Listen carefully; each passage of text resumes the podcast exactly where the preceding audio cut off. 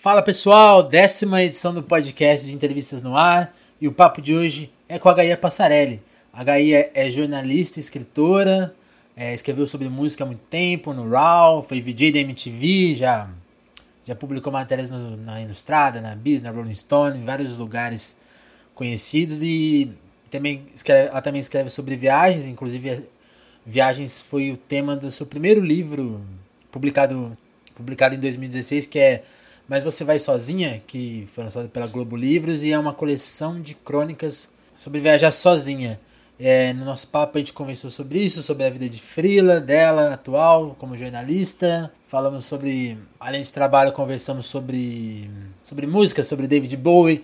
E ela contou também, o começo do nosso papo é sobre um fato que eu descobri minutos antes de entrevistar ela, que é a Gaia fez uma das a última entrevista com o Miranda, quem você deve conhecer o Miranda, que é, foi produtor, foi produtor de diversas bandas do rock nacional, um dos, idealizadores do selo Banguela, da Trama Virtual, que mais? Jurado do Ídolos, talvez você muita gente conhece ele especialmente pela passagem no Ídolos, e que morreu no começo desse ano. E a Gaia acabou faz, fazendo essa última entrevista com ele e revela um lado muito legal do Miranda que ela conta e o papo começa por aí. Então vamos aí? Gaia Passarelli hoje com a gente aqui. Tava funcionando nos seus últimos trabalhos e foi uma. Tava vendo uma matéria sua pra Ellie, né? E você comentou que foi a última que nessa. para fazer essa matéria sobre música latina, né? Você, acabou fazendo a última entrevista do Miranda, é isso, é isso mesmo? Como, como, como foi isso? Cara, é, eu tava esperando, inclusive, sair a matéria da Ellie pra eu para eu botar a, a, entrevista do Miranda no ar, que eu quero colocar no meu Medium, alguma coisa assim. É, eu peguei essa pauta aí para fazer para ela sobre música Sim. latina, daí a editora me pediu se eu podia conversar com algum produtor aqui no Brasil que pudesse conversar, né, opinar sobre isso. Lembrei do Miranda na hora, porque o Miranda, além de ser um puta gente fina, uma pessoa que foi muito importante para muita gente, muito importante na música brasileira, etc. Miranda era um cara muito generoso. Tipo, qualquer coisa que você pedia para ele, ele fazia, saca? Eu precisava fazer a entrevista no mesmo dia, eu lembrei dele na hora, mandei um, um, uma DM de Twitter pra ele, falou, mano, pode falar comigo hoje rapidinho? Ele, claro, liga aí. mas não estava conseguindo gravar no, no celular e a gente acabou fazendo a entrevista por áudio de WhatsApp, trocando áudio, sei lá, um Entendi. tempo. E daí ele falou que ele estava em casa, que ele estava doente. Eu não sabia disso. Apesar que a gente, a gente se conheceu na época da MTV e manteve contato, porque o Miranda é um cara, era um cara muito legal. Ele gostava de manter contato com as pessoas, assim. Ele era muito, muito acessível, muito tranquilo tratava todo mundo bem. Por isso que agora, quando ele passou, né, muita gente ficou, rolou essa comoção. Não era apenas um cara famoso no, no rolê da música, ele era um cara que todo mundo que conhecia ele gostava demais. A entrevista foi assim, hum, a gente conversou sobre música latina, ele deu meio uma derrubada na minha pauta, ele falou, sei que você é legal, ele, meu, é mais ou menos legal. daquele jeito dele, né? Mais ou menos legal, acho, acho meio tosco, né? O mercado internacional tá sempre tentando empurrar essa onda da latinidade aí, mas é uma coisa de grande gravadora. Quebrou sua onda. Oi, quebrou minha onda. Eu queria que ele falasse mó bem, ele não falou, mas tudo bem. É, a gente conversou sobre a Anitta, que ele também não elogiou muito, Entendi. não tava que elogiasse pra matéria e ele meio, é, a Anitta é meio mais ou menos, mas ela engana bem, e ser artista é isso, né? Também é enganar bem. Mas ele falou, ele falou de funk carioca, de arrocha, e ele terminou falando uma coisa muito legal, e é por isso que eu quero publicar depois no Medium, quando eu tiver um tempinho de decupar, que ele terminou falando da Anelise Assunção. Sim. Lançou disco, acho que no final do ano passado, acho começo, que foi começo desse, desse ano, ano. Sei, começo desse ano. Falou super bem dela, porque eu perguntei, tipo, tem alguma artista brasileira atual que você gostaria de recomendar? E, ó, não tá dentro desse lance da latinidade, mas a Annelise Assunção faz um trabalho que tem muita influência africana, né?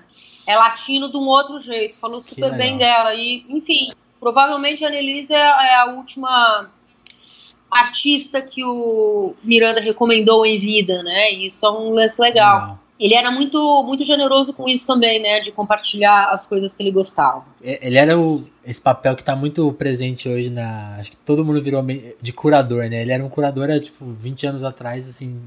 Vivia fazendo curadoria, né? No, até a forma dele fazer jornalismo, né?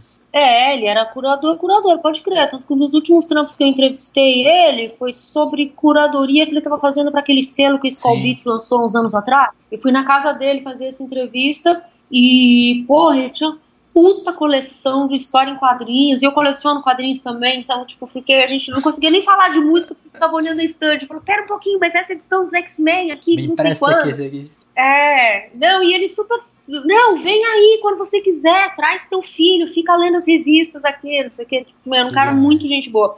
Eu fui no, no velório dele, porque aqui do lado de casa, eu não costumo ir em velório, eu sou meio assim, mas eu fui porque não dava para não ir e tava lotado, tava todo mundo muito abalado, mas foi legal ver pessoas de várias facções diferentes, assim, né, as pessoas tristes, porém todo mundo lá prestando homenagem, isso é importante. Agora, agora vamos puxar o papo da oficina que você vai fazer. Eu tava lendo que você já fez essa oficina na, na sua casa, né? Aí eu fiquei muito curioso, assim, como que é abrir a casa para as pessoas irem lá? Como que Vamos, vamos do começo. Como que você começou a sua oficina de escrita? E como que é a experiência de abrir a casa para as pessoas irem participar? É que assim, eu, eu fiz algumas oficinas de criação literária, porque eu, eu tô escritora, né? Mas isso foi uma coisa que foi acontecendo. E eu demorei um pouco para me assumir escritora também, porque soa muito pretencioso. Sim. Não é, é né? Não é, né? Sou. Ah, eu sou escritora. E assim, eu demorei um tempo para ficar confortável com isso. Então eu queria estar perto de outros escritores, tipo, quem são, do que se alimentam, como essas pessoas agem no dia a dia. Será que eu sou parecido com eles? Será que eu sou aceita nesse rolê? Não me sinto parte do rolê da literatura até agora, mas isso é uma outra questão. Mas, enfim, eu fazendo as aulas, fazendo os exercícios, eu comecei a achar que isso era uma coisa que eu poderia fazer também no momento que eu tivesse precisando de uma grana, que é exatamente o que está acontecendo. E, mas eu precisava encontrar um recorte, e esse recorte é viagem, né? Que é um, é um dos é o tema do meu livro e é o meu tema principal, apesar de eu estar muito em São Paulo agora. Mas, é, mas eu só decidi fazer porque eu realmente senti que eu conseguia Transmitir. Sei lá, ajudar pessoas a identificar suas próprias histórias, assim como exercícios que eu fiz com outras pessoas também me ajudaram, sabe? Meio passar isso pra frente. Eu não sei se eu conseguiria dar uma oficina de escrita criativa ou outros temas literários, porque daí é um outro rolê que eu acho que eu tô meio fora. Mas para falar de viagem, eu, pô, tô ali, eu li literatura de viagem pra caralho a vida inteira, é um assunto que eu domino, tô dentro. Legal.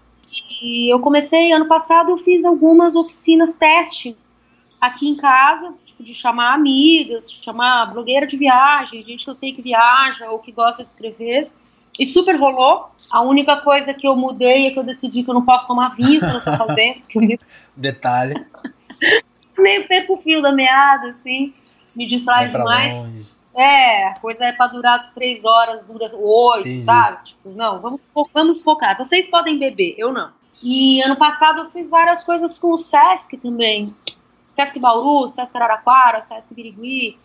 E fui desenvolvendo essa, essa oficina, uma série de exercícios para ajudar as pessoas a identificarem as suas histórias. O que eu estou fazendo esse ano é sempre em, em dois dias, porque no primeiro dia a gente conversa, eu proponho algumas coisas, é bem aberto, a ideia é que todo mundo troque as suas, as suas impressões e experiências o tempo todo. Daí vai para casa, escreve em casa e volta na semana seguinte, que eu acho que é quando funciona melhor, porque escrever demora. Não dá, dá pra, ser ao vivo tipo, ali. Né? Tirar... É, até dá, mas daí você vai escrever meio qualquer coisinha.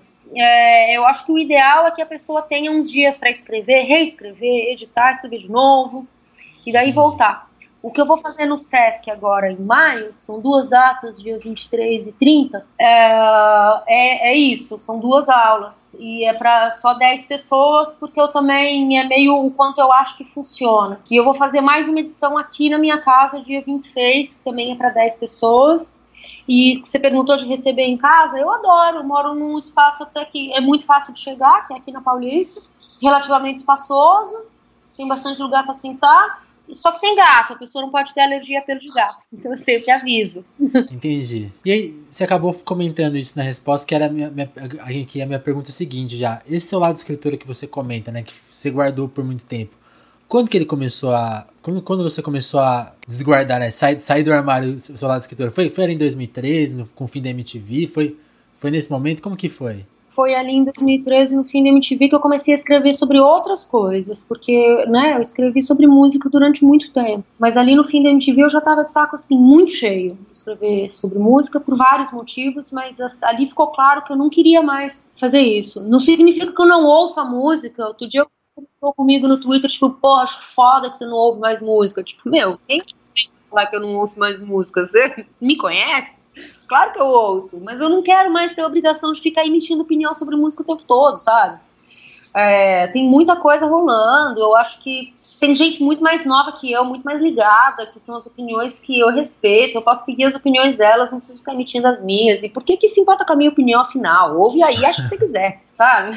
Enfim, eu criei meio uma birrinha com isso e eu comecei a querer escrever sobre outras coisas, foi uma coisa, um processo muito natural e viagem apareceu como um tema, porque gosto muito de viajar, todo mundo gosta, né? Isso é um clichêzão. E eu comecei a viajar bastante por causa da MTV, e eu comecei a escrever uns. Eu viajava e escrevia uns e-mails para as pessoas, minha turma de amigos, assim. Os e-mails meio longos. Ah, estou em Glasgow, fui em tal lugar, aconteceu isso, aconteceu aquilo. E as pessoas começaram a gostar. Tipo, porra, publica isso aí num blog, sabe? Não manda só para seus Entendi. amigos. E eu comecei, a primeira versão do meu blog de viagem foi isso. Foi em 2012, acho, que começou durante uma viagem que eu fiz no, de trem no Reino Unido, indo de Londres até o norte da Escócia.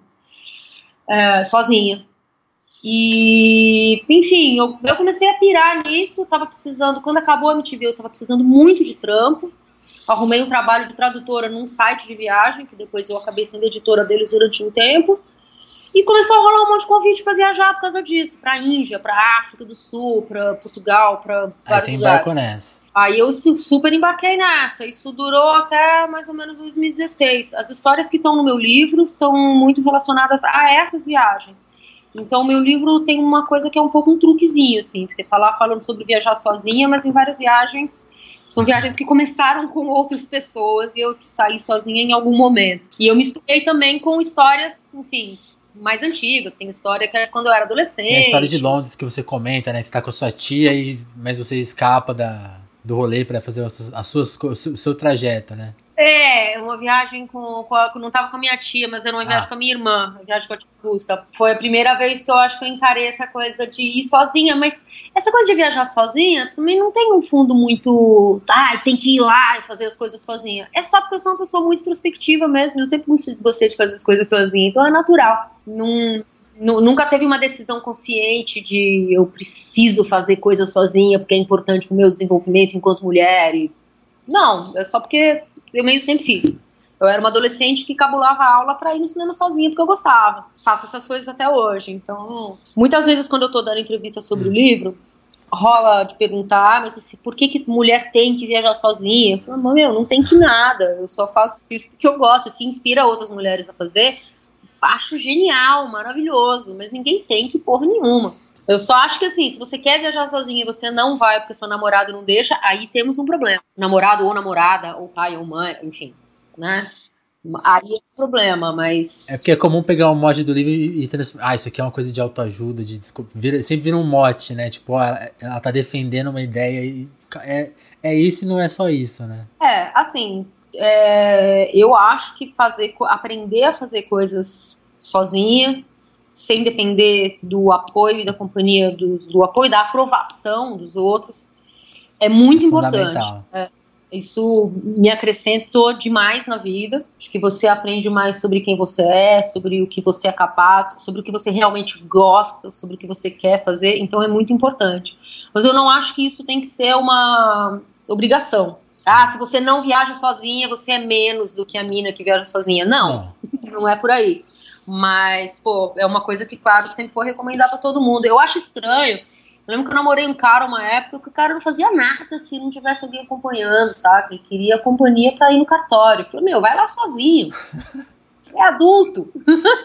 então não é uma coisa só de mulher, mas eu acho que tem pessoas que dependem muito da, da companhia do outro para meio se, se validar, não sei. Entendi. E é legal superar isso. Mas enfim, eu fui embora na história. Qual era a tua pergunta mesmo? Ah, não, foi, foi isso, foi, foi, do seu, foi do seu começo. Você até falou ah, que, que lia muito já sobre viagem, tem, tem, tem inspirações assim de autores no, no campo da, da, da, literatura de viagem mesmo. Tem. É... Quem que você indica, assim? Todas. É, se você pega de certa forma, qualquer história é sobre viagem de algum jeito, no tempo e espaço ou para dentro de si mesmo, Sim. né?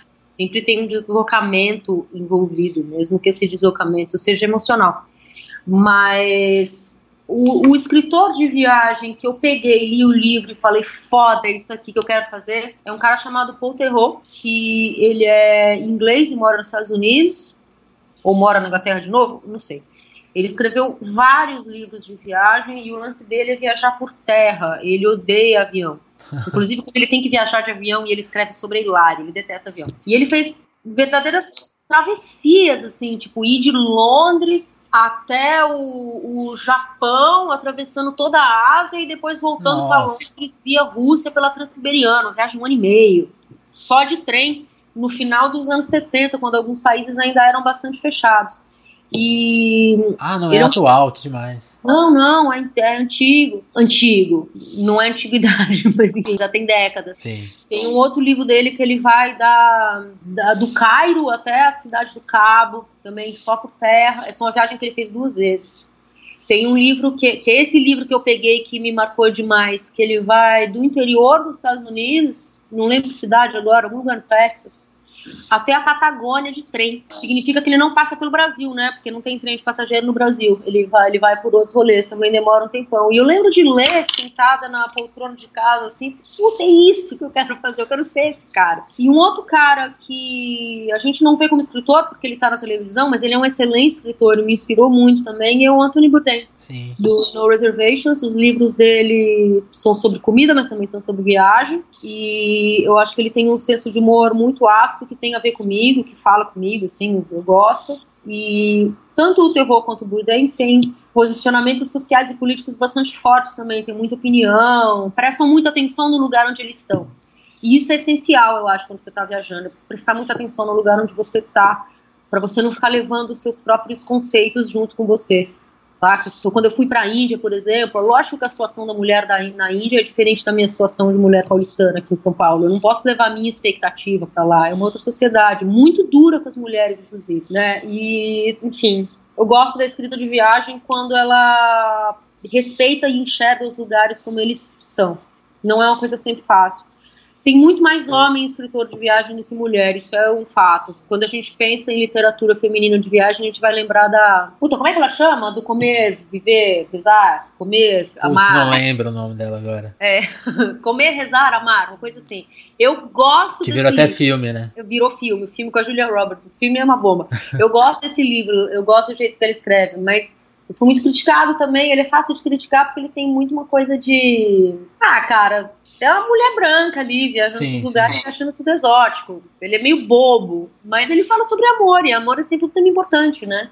Mas tem várias outras mulheres escritoras de viagem no meu blog, depois eu te mando o link se você quiser colocar junto. Legal, a gente, a gente reúne isso. É, eu já fiz uma, umas compilações de mulheres escritoras de viagem, porque a gente tem uma percepção de que não existe, mas na verdade elas estão aí, sim, tem várias. Que, que é até uma coisa que você, eu, vi, eu tava lendo um texto seu sobre crítica de música, né? É a mesma percepção que as pessoas têm em geral, né? Não existe, mas existe, tá aí, só falta um pouco de cuidado, né? É, tem menos. Existe, mas tem menos espaço. Isso é verdade na literatura de viagem, é verdade na, litera, na, na crítica musical, é verdade em várias coisas. Quase tudo, né? Na, na, no, no, meio empresarial, no meio corporativo, na medicina, no judiciário, acho que é verdade. Quase, são barreiras que a gente está rompendo, que as mulheres estão rompendo já há algum tempo, mas esse assunto está muito em alta agora, ainda bem. Espero que continue em alta sempre. E falando, e falando do seu lado de escritor, continuando falando do seu lado de escritora, você, fa você falou que se revelou, é, que você começou a trabalhar com isso no dia a dia a partir de 2012, 2013. Mas eu imagino que seja mais antigo. Eu estava lendo um texto seu,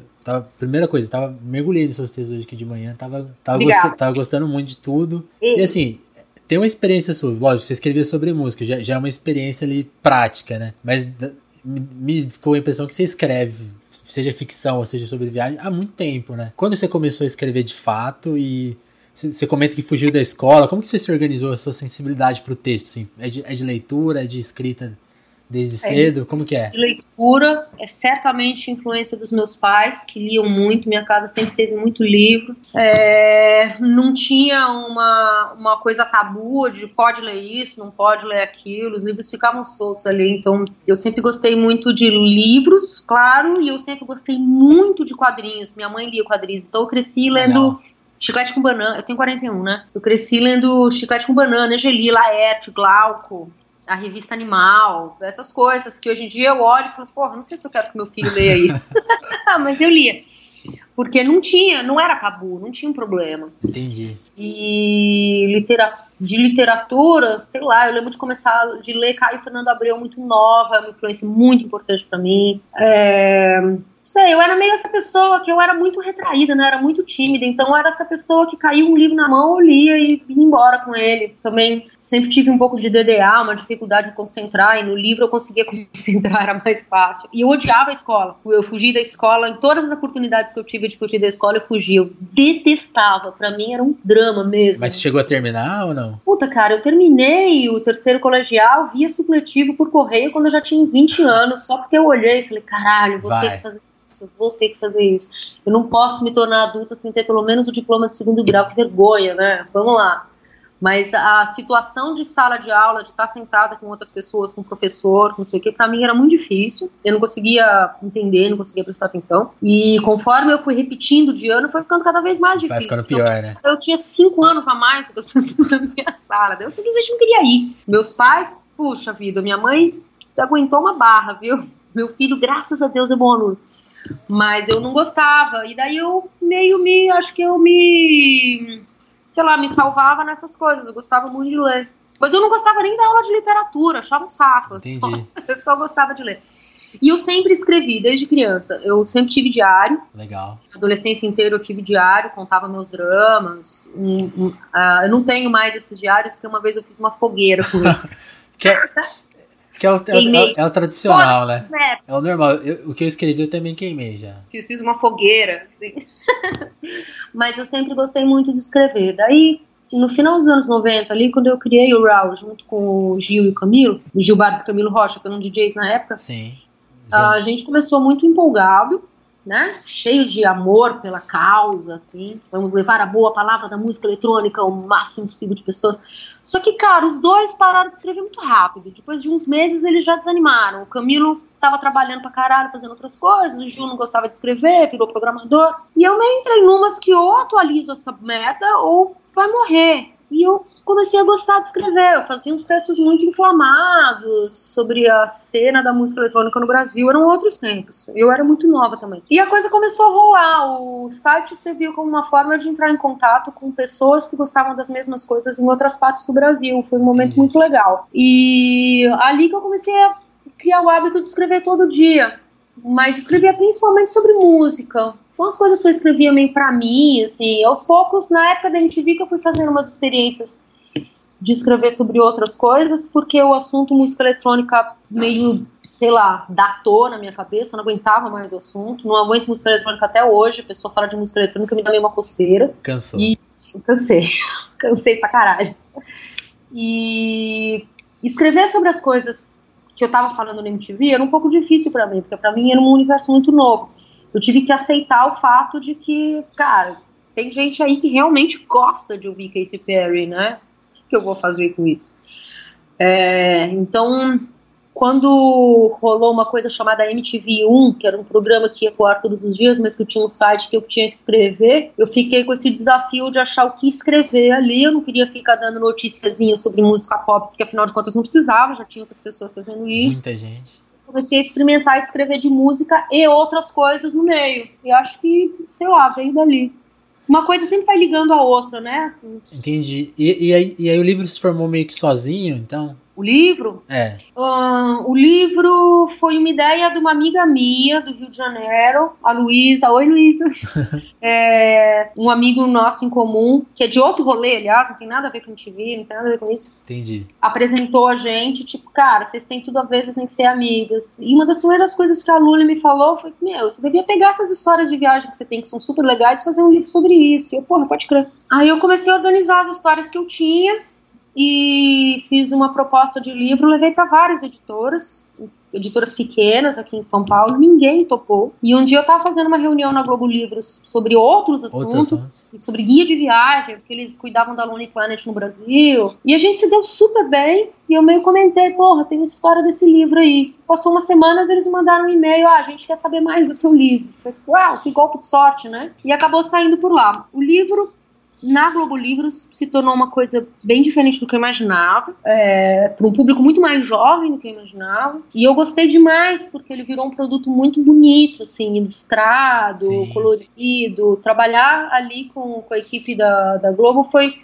um prazer enorme e eu meio aprendi que livro não se, você não faz sozinho, né? Você até escreve sozinho, mas envolve várias pessoas para o livro virar um produto que vai chegar na livraria. edição, Muito foi legal. embora. Pô, as ilustrações eu gosto demais. É de uma menina chamada Anália Moraes, uma artista, uma artista visual excepcional. Ela é maravilhosa e eu gosto muito, muito, muito mesmo. O livro, nossa, se eu tivesse feito o livro sozinha, ele ia ser muito menos interessante.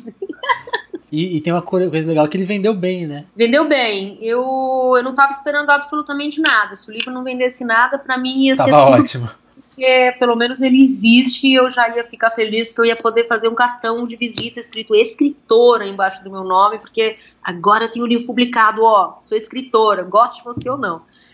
E vendeu bem, ele, tá, ele já deve ter uma. Ele tá no, no momento já está esgotado em várias livrarias pela segunda vez. Que e eu espero que tenha uma, uma reimpressão em breve, porque enfim, ele é publicado, daí esgota, daí as pessoas pedem nas livrarias, daí as livrarias fazem um pedido para a editora, daí a editora imprime de novo, manda para as livrarias, é assim que funciona. E aí, você falou de, desse imprint de colocar, que se, se colocar como escritora, e você falou que, que, ainda não foi bem aceito. Como que é isso? Você, já tá, você participa de não. eventos ou, ou, ou, é só não. uma sensação mesmo? Não, não é ser bem aceito, não. Eu só acho que eu não faço parte Entendi, de, do métier. É, nunca me senti mal aceita por ninguém. Não, não, não tem isso. Nunca ah, tomei uns, ah, uns Não, não, não é isso. Mas é que eu não faço parte muito do rolê da literatura. Tipo, eu não frequento os eventos. Eu acho tudo super legal. Eu continuo com uma leitura voraz, leio um monte de coisas, acompanho o trabalho de outras escritoras, né? Mas eu não, não me sinto muito dentro, assim. Talvez quando eu lançar um próximo livro eu esteja um pouco mais perto, mas sei lá, eu fico navegando essa coisa entre viagem, escrita e música, porque eu não consigo me livrar da música. Não tem como. não tem como. As pessoas esperam muito ainda, né? Que você continue fazendo a mesma coisa que você já fazia. Então tem isso. E você está preparando um segundo livro, né? Você pode falar um pouco sobre ele? Como que tá? Você Posso, colocou algumas coisas no Medium? Como que tá Agora, quem não saber sobre meu livro, venham, venham, aceitem meu livro. É, eu estou escrevendo esse livro. Eu tô. Ele está pronto, mas eu fico o tempo inteiro meio reescrevendo. Mas é um livro, é ficção e é passado em São Paulo. É meio uma, uma novelinha, um romance curto passado em São Paulo. Legal. Eu fico o tempo inteiro escrevendo porque eu fico o tempo inteiro atualizando com as coisas que eu continuo vendo em São Paulo. Então acaba não tendo muito fim.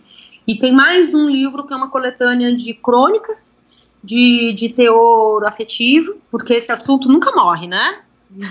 Assim, coração partido é um assunto universal, as pessoas sempre gostam de ler sobre isso. E que também está sempre crescendo, porque eu meio estou sempre escrevendo sobre isso, sobre coisas que acontecem comigo ou que acontecem com as minhas amigas. Então tem esses dois outros projetos que em algum momento devem ganhar a casa. Que legal. E que, e que, e que tem partes no Medium, né? Quem quiser ler pode no seu Medium. Tem lá, eu tava. De coração partido eu tava lendo uma. É, o Medium é total sobre isso. Uh, às vezes, né, pergunta, tipo, nossa, mas aquilo aconteceu mesmo? Cara, não necessariamente. Talvez sim, mas não necessariamente, talvez não dessa forma. Porque são umas experiências um pouco com autoficção, assim. Entendi. Eu posso até ter me inspirado com alguma experiência minha do passado ou com uma história que uma amiga minha me contou. Então não é para levar o pé da letra, tipo, não é indiretinha para alguém, sabe? Porque o que as pessoas querem saber mesmo é isso. Tipo, ah, mas de quem que você tá falando aqui? Putz, não é Calma, tão. Né. E mesmo que fosse, eu não ia te falar, porra. Só, só quem tava lá vai saber, né? Só quem tava lá vai saber, é. Mas os boys que eu me envolvo nunca leem minhas coisas, então tá tudo bem. Nunca ninguém voltou. Pô, porra, você escreveu isso aqui? Cara, não. Que bom, ainda não. menos mal, né? Ainda bem.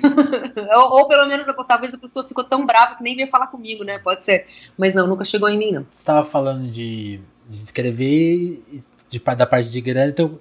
E escrever a gente sabe que não dá tanto dinheiro. Como você está se organizando? Eu queria muito saber da sua vida. Você está fazendo vários filas, a gente tem aquela sua página de trabalhos atuais tá fazendo bastante coisa. Como que você organiza a vida de fila? Como que tá a sua vida atual? Pois é, cara, eu não sei responder pra você.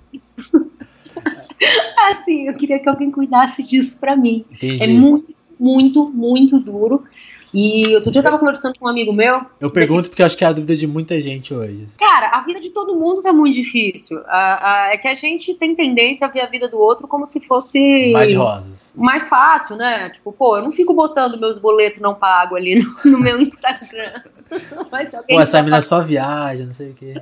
É, Imagina. É tudo, tudo bem, mora num apartamento super legal, mas ninguém sabe que esse apartamento, por exemplo, eu moro aqui, mas é de uns amigos meus, não é meu, saca? Então Entendi. a vida é bem menos florida do que parece. Parece. É, no entanto, sou muito feliz de ter tido várias oportunidades na vida que eu soube abraçar e estamos aí trampando. Trabalho muito como todo mundo e tô correndo muito atrás de, de frilos o tempo todo. Eu faço bastante coisa, ainda bem, mas nos último, no último ano, 2017 foi um ano que eu dei muito escorregada, fiquei meio folgada, tinha recebido uma grana, falei, ah, passo quanto tempo sem trabalhar, ideia de rico, né? Imagina, claro que não pode. E. Entendi. Enfim, as pessoas acham que é mais bonito do que é na real, mas eu tô o tempo inteiro sem grana, que tem todo mundo, o tempo inteiro dura, por isso que eu não tô viajando também, né? Viajar, por mais que você viaje a convite, você gasta dinheiro, essa coisa de viajar e depois vender matéria para os veículos. Já foi assim, hoje em dia não é mais, os veículos pagam muito mal. E às vezes você faz a viagem e não consegue vender nenhuma pauta. Entendi. Então, eu não me sustento dessa forma. Eu recebo royalties do livro e eu faço frilas, alguns frilas totalmente anônimos de tradução, que, enfim, nem divulgo. Faço algumas coisas para alguns veículos quando dá. E de vez em quando rola umas coisas legais, tipo essa parceria com a Motorola que tá rolando agora, a coisa com o Sesc, que é uma constante. Eu tô fazendo Sesc em São Paulo agora esse mês, mas eu já fiz outros Sesc em outros também. Tem, tem, um trabalho seu que, que eu tava, tava vendo, você sai da Link Content. Eu queria que você contasse. Fiquei muito, eu, eu fiquei tentando entender direito que, que, que, trampo é esse, mas queria que você explicasse melhor. O que, que é isso? Ah, tem vários curadores ali, várias pessoas. É. A Link representa gente de conteúdo de. É uma agência de representação. Entendi. Representa gente de conteúdo de várias áreas, como você viu ali com, com as pessoas, não necessariamente youtubers. Nada contra youtuber, mas é, gente de, de, enfim, de outras áreas de conteúdo, sei lá. Tem músico, é. escritor, cozinheiro, músico. produtor. E, enfim, para fazer eventos, palestras, workshops, é, é, por aí. Eu queria que você contasse sobre um texto muito legal que você escreveu sobre. É, era uma carta sua para pra Gaia de 21 anos. Tem, tem várias coisas legais ali, do fato de você ter passado a gostar de carnaval e, e de fazer parte de uma turma que acha que as coisas não vão melhorar. Eu queria que você comentasse esse texto. Como que que ele nasceu, assim? A, a maioria desses textos do Medium, a maioria das coisas que eu, que eu escrevo por impulso, assim, é porque eu tô em casa, ou normalmente quando eu tô indo dormir, cara, foda quando isso acontece. Eu tô indo dormir, Perde daí sono. vem uma frase na minha cabeça e opa, Hoje em dia eu já aprendi que quando a frase vem eu preciso sentar e escrever, mesmo que pare e continue no dia seguinte, mas tem que aproveitar a inspiração porque ela não volta. A gente acha que vai lembrar no dia seguinte, mas a gente não lembra. É, é isso, eu tava fazendo 41, as pessoas tendem a achar que eu sou bem mais nova do que eu sou, e isso me faz pensar, tipo, nossa, mas você parece tão mais nova. E eu sei que as pessoas estão falando como um elogio, eu entendo. mas eu não tenho vontade de ser mais nova do que eu sou, mesmo. É, eu pareço mais nova porque eu sou muito pequena, tenho cabelo curto, me visto nem, nem menino, mas, né, sempre de jeans e camiseta, mas é, eu sei que a intenção é boa, mas isso não deveria ser necessariamente um elogio, que a gente tende a, a ver a juventude, a gente valoriza demais a juventude. E eu não tenho vontade de ter 20 anos de novo, mesmo, porque eu lembro que com 20, com 20 anos eu era muito agoniada, muito aflita, não entendia as minhas próprias aflições, né? Isso faz parte de crescer também, Sim. tomar péssimas decisões. é parte de crescer.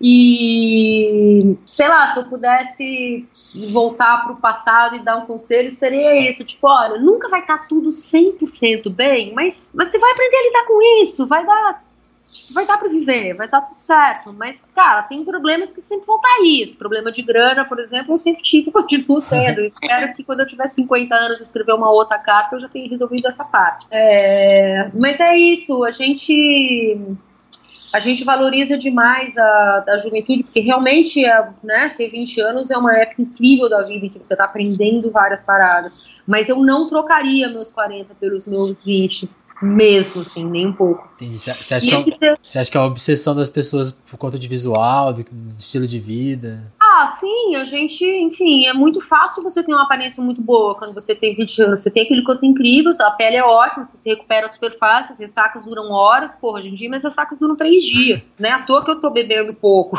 Eu não quero ficar lidando com essas. Eu saí pra beber com um amigo sexta-feira, meu Deus, eu perdi o fim de semana inteiro e eu tomei só três drinks. É, como, né?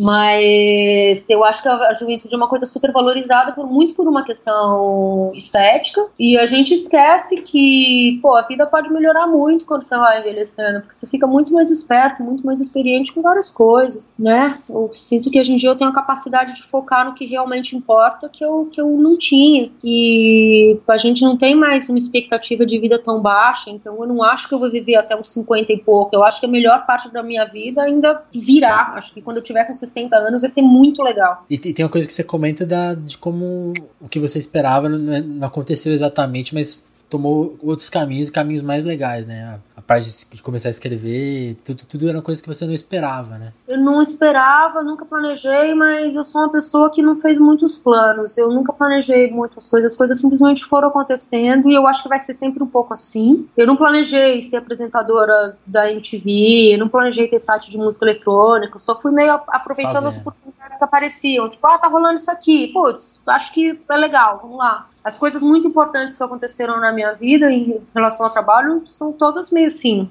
Ah, tá rolando isso aqui, ok, vamos fazer. E ver o que dá. É assim até hoje. Entendi. Talvez por isso várias não. Tem várias experiências frustradas também. Mas elas são importantes. Faz parte, né? Parte, é. E nesse texto você fala que você virou, virou a maior especialista em David Bowie do Brasil. Eu queria que você comentasse isso. Pô, tô olhando para ele aqui. Nesse momento na minha sala tem um, um, livro do Bowie em cima da mesa, um quadro do Bowie na parede e um bilhete de metrô Nova York que um amigo meu me deu ontem. É... Cara, isso é, me, é, meio uma brincadeira, porque um amigo meu que manja de música pra caralho, ele falou isso pra mim uma vez e eu fiquei meio envaidecida, assim, tipo, porra, vindo de você, que legal é, falou isso, tipo, meu, você é a pessoa que mais manja de Bowie, talvez no Brasil. Porra, obrigada. Mas o que acontece? Eu sempre gostei do Bowie, desde criança. Eu, eu é. pirei no Bowie na fase do labirinto, que eu era criança quando rolou, e meio sempre gostei. Sempre teve ali, saca? Sempre fez parte. Quando ele lançou o Earthling, foi a fase que eu tava super envolvida com música eletrônica, então por mais que hoje em dia é um disco que eu não gosto, mas eu na época prestei muito. É, você comenta que não gosta, né? Justamente do disco de música eletrônica dele. Eu acho uma. Oh, nossa, eu ouço hoje em dia, eu acho uma bosta, cara. Não me confio. Eu não entendo esse disco. É, mas ok, né? Tipo, o Bowie, como um cara com uma carreira muito longa, muito, muito, muito produtiva, tem várias coisas que ele fez que simplesmente envelheceram mal, faz parte. Acho que ninguém, nenhum artista tem uma carreira em que tudo é bom. Sim. Tem? Não sei. Acho que nem o Lou Reed teve. Não, não sei. Não. Mas é, quando rolou o Where Are We Now, o disco, o disco de retorno dele, eu não gosto de, de, tratar dessa forma, porque fica parecendo que ele simplesmente não fez nada durante 10 anos, e não é verdade, ele não lançou disco, mas ele fez várias coisas. Ele fez trilha sonora de videogame, ele fez filme, ele fez exposição, ele fez um monte de coisas. Mas enfim, quando rolou esse disco, é, eu fiquei. Nossa, eu fui profundamente impactada pelo disco. Eu lembro que eu ouvi, eu chorei. Mexeu comigo. Te pegou. E eu tava trabalhando no MTV, eu tava procurando pauta, né? Tava rolando MTV 1 na época, eu tava super atrás de assuntos que eu pudesse colocar ali no MTV pra eu não ser demitida. Senão eles iam ver que eu era, tava sobrando no rolê. Não tá fazendo nada. É, essa mina aqui faz o quê? Ah, não faz nada. Pô, manda ela embora. E eu precisava muito de emprego. Então... Aí eu decidi fazer um projeto que era o David Bowie do dia, que eu ia escrever um post sobre alguma coisa da carreira do Bowie. Nossa, que demais. Não sabia disso. Tipo, é, ficou no. Tem alguns no meu blog, no, no arquivo, mas ficou no site da MTV1 durante um tempão, né? Quando a MTV Brasil acabou, isso aí acabou também. E, cara, esse projeto foi assim. Eu dei uma furada um dia ou outro, mas, eu realmente fiz de segunda a sexta, cinco vezes por semana, e não faltou assunto em nenhum momento. Eu poderia estar fazendo até agora, cara, e continuar tendo assunto. Porque o Bowie se misturou com absolutamente todo mundo, ele fez muita coisa. Então, se você pensa em música, em produção musical, em engenharia de som, em, sei lá, figurino, fotografia, em várias modalidades de artes plásticas, tem alguma coisa dele para falar. É... Tem, tem algo, assim, a minha curiosidade da pergunta foi assim, como você, como a gente sabe que você gosta muito, é fã, escreve sobre, pesquisou muito sobre ele. A minha curiosidade maior de fazer essa pergunta era assim, qual que, de, de, tudo que tem sobre ele, qual que é a sua última obsessão, assim? A que tá te pegando agora, assim, tipo uma coisa que você descobriu recentemente, ou, ou mesmo uma coisa que você que, que tá no seu radar agora, assim, sobre ele. Alguma coisa sobre ele? É. Olha, não sei responder, porque depois que o Bowie morreu, é, rolou meio uma overdose de Bowie. E rolou uma coisa parecida com o que rolou quando o Michael Jackson faleceu também, que vira um tipo de Deus, né? De Sim. repente todo mundo adora. E não me importa de repartir o meu amor com, pelo Bowie com o resto da humanidade. Afinal de contas, ele sempre foi um artista super popular. Não é uma coisa cult, que ah, só eu, eu gosto e agora virou modinho. Não, não é, é isso. Minha. Mas rolou meio uma. rolou meio um over. Tipo, puta que pariu, agora o cara tá em todo lugar. É, e aí acho que eu meio dei, inclusive, uma parada de escutar apesar de eu ter a coleção inteira dele em casa. É, mas me atrai muito nele sempre a coisa estética muito forte, eu acho muito foda, e eu gosto muito da fase do Diamond Dogs, é uma fase que nem todo mundo gosta, parece que ele tava imitando Rolling Stones, mas eu gosto bastante. Eu gosto demais do jeito como o Bowie roubava as coisas dos outros artistas e tornava própria dele, eu acho, acho isso foda, assim. E as pessoas, né, é uma crítica constante, tipo, ah, mas ele imitava os outros, tipo, é, mas tudo bem, um monte de gente imita, tudo se copia, né? Mas ele sempre foi capaz de copiar algo e tornar muito próprio. A fase dele, a imersão dele pela soul music ali na fase do Young Americans, eu acho gênio pra caralho, porque ele pega um som que, em teoria, não tem absolutamente nada a ver com ele, mas ele torna muito, muito pessoal, muito dele, assim, eu acho genial. É, já teve umas inspirações muito específicas, Entendi. tipo, putz, desvendar a fase dele, mergulhar na fase dele de Berlim, ou sei lá, uma época eu entrei numas que eu ia colecionar, eu ia encontrar todos os discos da, até o da, entre os anos, todos os discos da fase 70 dele, que é a melhor fase dele, e tem vários discos em vinil original, fiquei um tempão nessa pilha. Aliás, consegui todos. E, enfim, depois quando ele lançou o. Como é que chama mesmo? O disco que tem Are We Now, agora eu não lembro. O, o segundo, o, o, penúltimo disco dele, né? Ah, o Black Star. Não, o Black Star é o último, o penúltimo, um antes. O disco de retorno dele. É, que foi meio uma forma dele revisitar a carreira também, né? Tipo, cada música ali é, liga com alguma fase da carreira dele. E isso foi, foi muito gostoso de, de ver, de participar. E eu, infelizmente, não vi o Bowie ao vivo, eu não vi nenhum show dele. Nos últimos 20 anos ele tocou. tocou pois é, e eu né? tive chance, porque ele tocou na fase dele do Earthling, ele tocou no Brasil, num festival de música eletrônica, que também teve Prodigy, uma coisa assim. E eu lembro que eu não fui porque. Não sei.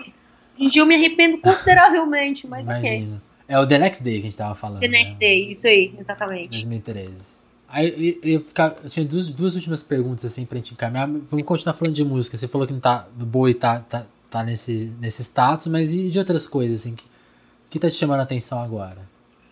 Cara, eu tô. Pra, pra, pra, pra, ninguém pensar que você não ouve mais música. Eu. Depois que, que eu saí do RAW e da MTV, onde eu fiquei com, com aquela coisa no, muito novidadeira, né? Sim. De ter que ficar ouvindo coisa nova sempre, né? Eu dei uma bandas que ninguém conhece com isso e entrei numas de redescobrir as coisas que eu já gostava. Tipo, putz, não tenho mais essa obrigação de ficar ouvindo novo, deixa eu ouvir The Cure, vamos lá. Que aliás é um banda que eu gosto muito. É, eu tô no momento obcecada por pop latino, tô achando maravilhoso.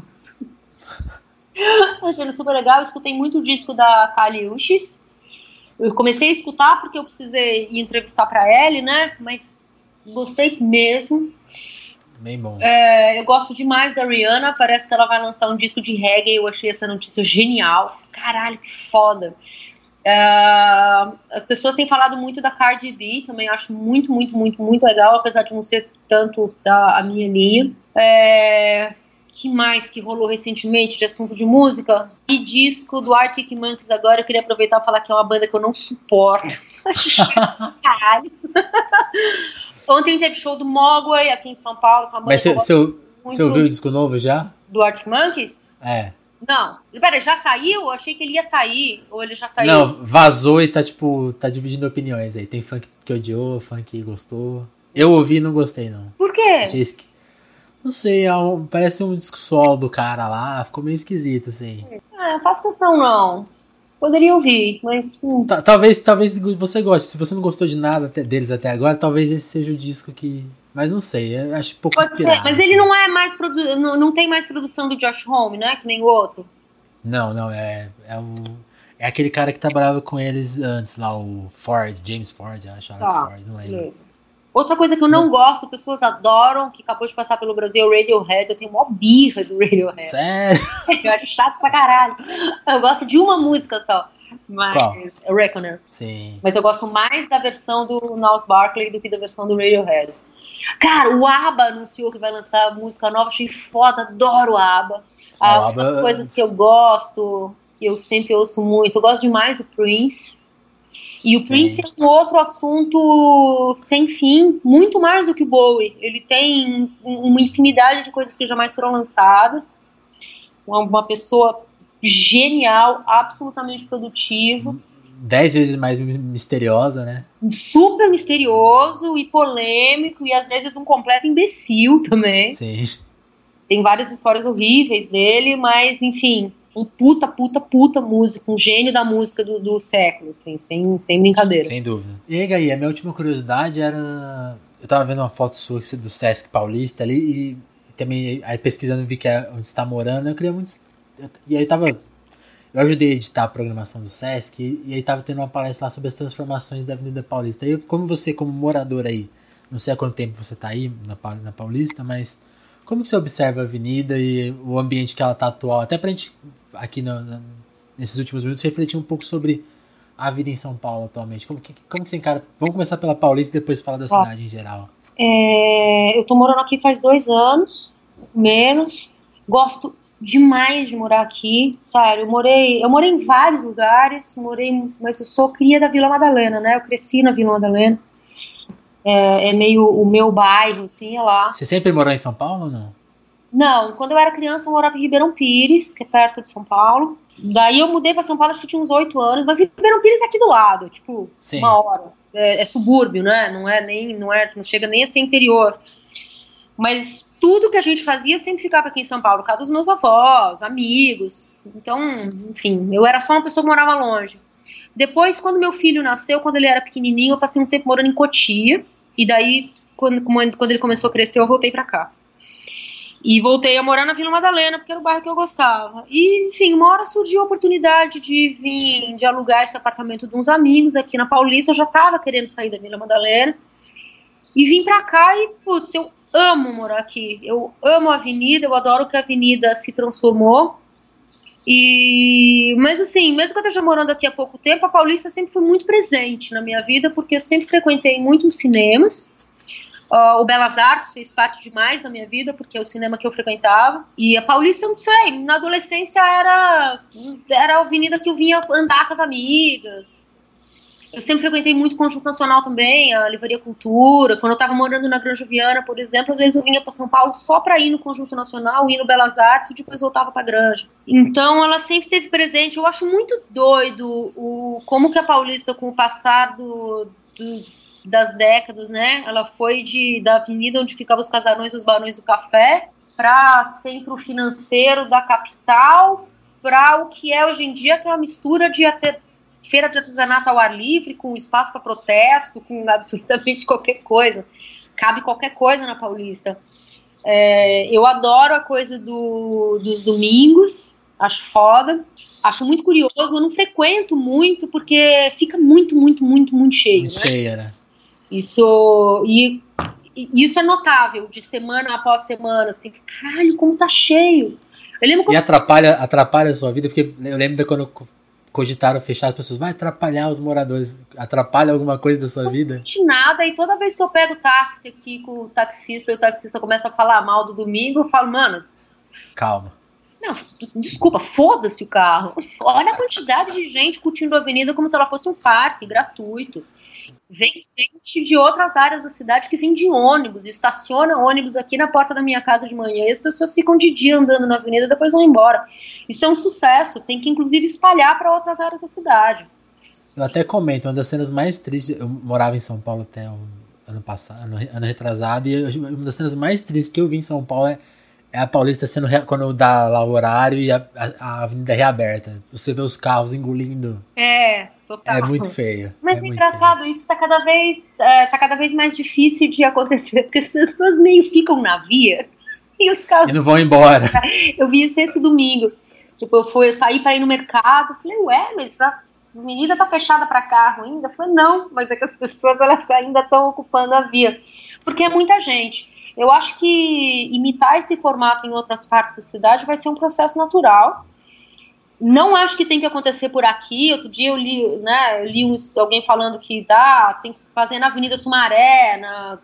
Não, cara, tem que fazer lá. Espalhar, no... né? Tem, tem que espalhar. Tem que ter em outras áreas da cidade mesmo. Tenho certeza que não falta espaço em todas as partes de São Paulo para que isso seja feito.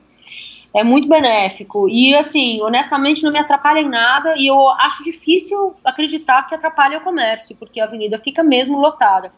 A única coisa problemática que eu vejo, não estou aqui oferecendo uma solução, porque eu não sei qual é, mas tem que dar, achar um jeito de controlar os, os ambulantes vendendo bebida alcoólica. Porque não dá para virar. Putz, cara, essas bebidas são, muitas vezes são bebidas falsificadas, são bebidas toscas, os caras ocupam puta de um espaço, sabe? Poderia ter ali banda tocando, alguma coisa acontecendo, tem um monte de carrinho vendendo capeta. Acho que isso é uma, o tipo de coisa que no carnaval é um problema, por exemplo. Na Paulista pode vir a ser também. Entendi. Se, se, não, se, não, se não organizar agora, talvez vire uma bagunça. É, é que eu moro aqui na Peixoto, e na parte de baixo, ali na Peixoto, perto da Augusta, eu vejo como fica de, de, de quarta até domingo. Sim. Fica uma galera ali, um monte de ambulante, mano, ninguém passa. Tem que, tem, que, tem que ter algum tipo de controle. Não tô falando que não pode ter ambulante, não é isso, mas por não pode ter tanto ambulante assim, de forma que atrapalhe o fluxo de pessoas. Sim. E até e a questão da bebida, né? Que aí tra tra traz outro problema de, de ambiente, né? Pode. É, álcool é foda, né? Álcool é super problemático. E a gente tá falando de bebidas ali que são bebidas, puta, muito ruins em situação de higiene nenhuma, uma bosta.